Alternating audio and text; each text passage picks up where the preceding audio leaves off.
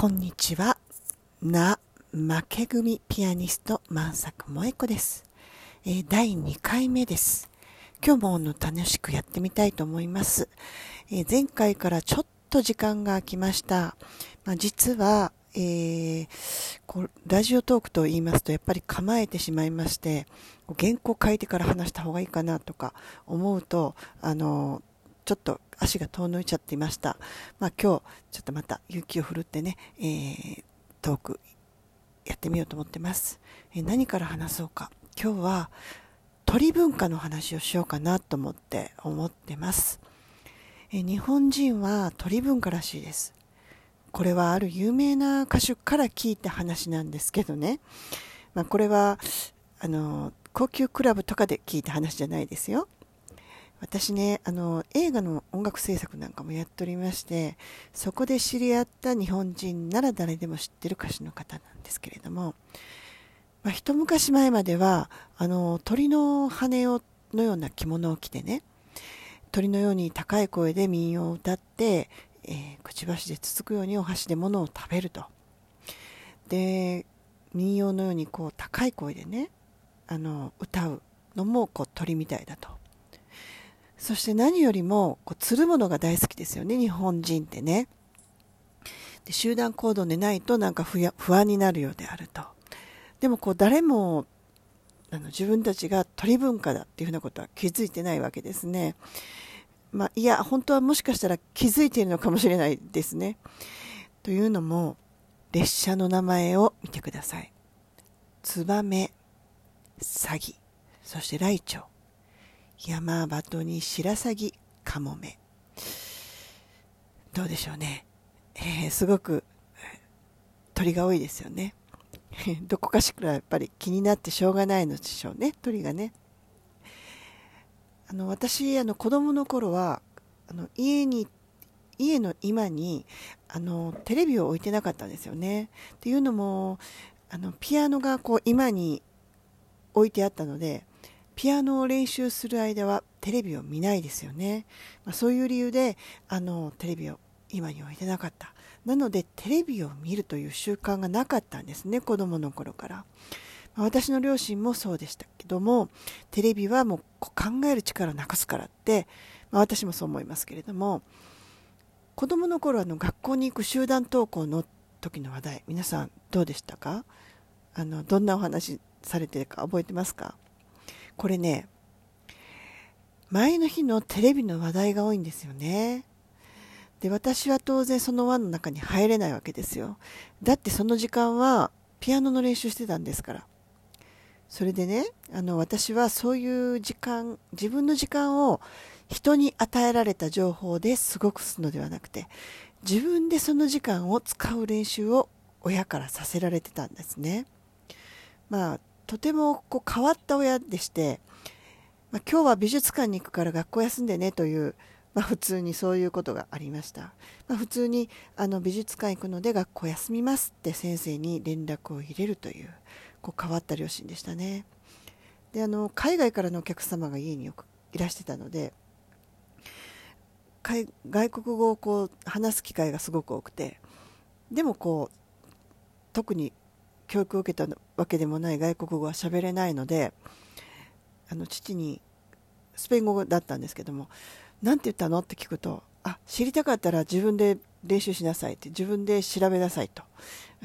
一言でもいいから何かあの喋れることを作ってそれであの持ってきなさいっていうふうに言われたんですよね。それからまあちょこちょこちょこちょこ勉強していくうちにスペイン語が喋れるようになって、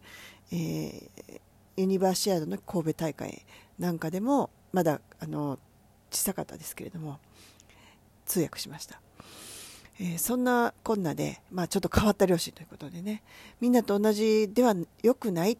てことも例えばね文房具とかも鉛筆削りの機械を持ってなかったんですね私。で母がナイフで毎日鉛筆を削ってくれるんですよ。あの子供たちの勉強私たちの勉強を見ながらね。で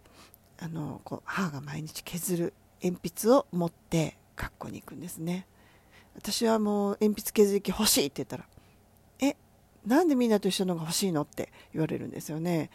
体操服とかそんなのでみんなと一緒じゃないよって。もうそれで十分じゃないって言われるんですよね。それに鉛筆削りはこういっぱいギュッて削っちゃうのでもったいないって言うんです、まあ、そういう両親でしたから私の個性というものをとても尊重してくれるそして伸ばしてくれる環境だったと思います。その代わり学校ではちょっと変わり者でしたけどね。まあ、そんな私の話はさておき鳥文化の話。鳥文化って鶴見文化なんです。これって私の見解では日本人って農耕文化なんですよね。農耕文化例えばこう田植えにしても稲刈りにしてもその周辺の田んぼを所有している人みんなで協力して行うんですね。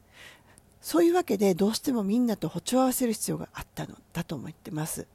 まあ、そういう文化だからこそ周囲との協調性が求められた文化だったんじゃないかなって思うんですが、まあ、そして、まあ、学校でもやはりねこう協調性を求められてるって私は思うんですが、ま、小学生だった時からそうですね、まあ、音楽なんか特にそうでそれぞれ好きなものって絶対違うと思うんですけども大概ま中学生とかあのなるとみんな同じアイドルが好きでしょ？でそのアイドルの歌を聴いてまあくなくてもねあのすごくいいって言いますよね。で例えばしかも j p o p ですよねみんなね。あれが私は不思議でしょうがなかったですね。あれって変ですよね、私の時代もやっぱりそうで、えーまあ、松田聖子さんだとか少年隊だとかみんな大概同じ人が好きででそのお友達の家に遊びに行くとそのポスターが貼ってて、まあ、大概みんなかぶってたりとかするんですけど まあ私はそういうの好きでなかったのでというかテレビを見なかったのでそういう洗脳はなかったんですよね。あそういうのって洗脳だって私は思うんですけれどもね。思います。だからまあ私もこう大学生になってアルバイトをするようになった時に買ったのがあのテレビ。結局テレビ界ってことなんですがもうあのテレビ見たいなと思って。で大学1年2年の時は本当にテレビ見ました。するとねあのまあ12年そうですね。23年かな。大学時代はもう早く帰って昼ドラ1回見てからまた大学に戻るとかそれくらい昼ドラにちょっとハマってたんですけれどもその昼ドラですね、もう実はまあ2、3年で飽きて、もテレビいらなくなって で、結局、あの、テレビなしになりましたね。こう、受け身の、あの、時間が、なんかあの、あ、これちょっと違うなっていうふうにやっぱり思うんですね。そう子供の時にそういう教育を受けてるので、あのそういうふうになっちゃってたんですね。だけどまあ自分で一旦そういうテレビにもう一回見てみて、もう一回見てみてあやっぱり違うな自分の時間を過ごさないといけないなっていうふうに思ったんですねであの高級クラブですねあのやっぱりその私たちが高校生の時にねあの男の子たちが、まあ、グループであのいつも例えばサッカーとかその時期時期によってそのなんか旬があるみたいでサッカー、まあ、ある時はフットボールとかある時はさあの野球とかそう昼休みみんなでするんですよ。でその男の子たちが浪人するんですね。そしたらその今度あの川沿いのあのまあある予備校？予備校のところでもやっぱりみんな同じでそこでも同じ仲間で 昼休みしてると。でまた同じ仲間で大体同じ大学に行ってで大体同じとこに就職した人たちがやっぱりいたようでその人たちはいまだにまだつるんでるらしくて なんかずっとそういう感じですよね。でやっぱり就職しても同じようにやっぱり仲間がいてつるんで。でやっぱりそういうなんかのグループがあってでそのグループまた上下関係があったりとかしてその人たちと飲みに行くそれが、まあ、私たちが弾いてるところであったりとかするわけですね。でやっぱりこうすごくこうグループ意識が高いから1人がこう抜けたりするとその人の悪口になったなったりとかするわけですよね。だからその人がもう絶対そうならないようにあのやっぱりみんなと一緒に参加するとかそういったこともあるようですね。まあ、その通味文化ということで今回のコロナでねあの自宅待機っていうようなことがすごく多くてそういう場合にあの自分で一人で過ごす時間っていうのを持て余した人がやっぱりすごく結構いたと思うんですそういう時にあの改めて今回ねあの自分が本当にそういうあの時間をどう過ごす過ごすべきなのかっていうのがあの考えさせられたんだと思うんですよね。あの私はやっぱりその自分の時間をこうあの自分で、えー、一人でもあの過ごせる人になってほしいなっていうふうに思いますね。でまあそこで働いてるママたちもそれは同じこと言ってるんですよねやっぱりこの人ここに来る人たちはその時間を過ごせてないから自分一人で過ごせないから付き合ってあげてるんだよっていうふうなことお話ししてましたね、まあ、今日はちょっとね鳥文化のお話から、えー、一人で一人自分時間を過ごすってお話をねしてみましたけれどもな負け組ピアニスト、えー、万作萌子の、えー、今日はねな負け組ピアニストが衣服を2回目お送りしてみました。また近々第3回ね、えー、こんなお客さんいたよっていうようなこともね お話ししてみたいなって思いますのでなんかお便りなんかもいただけたら嬉しいなと思います。それではまた次回まで。さようなら。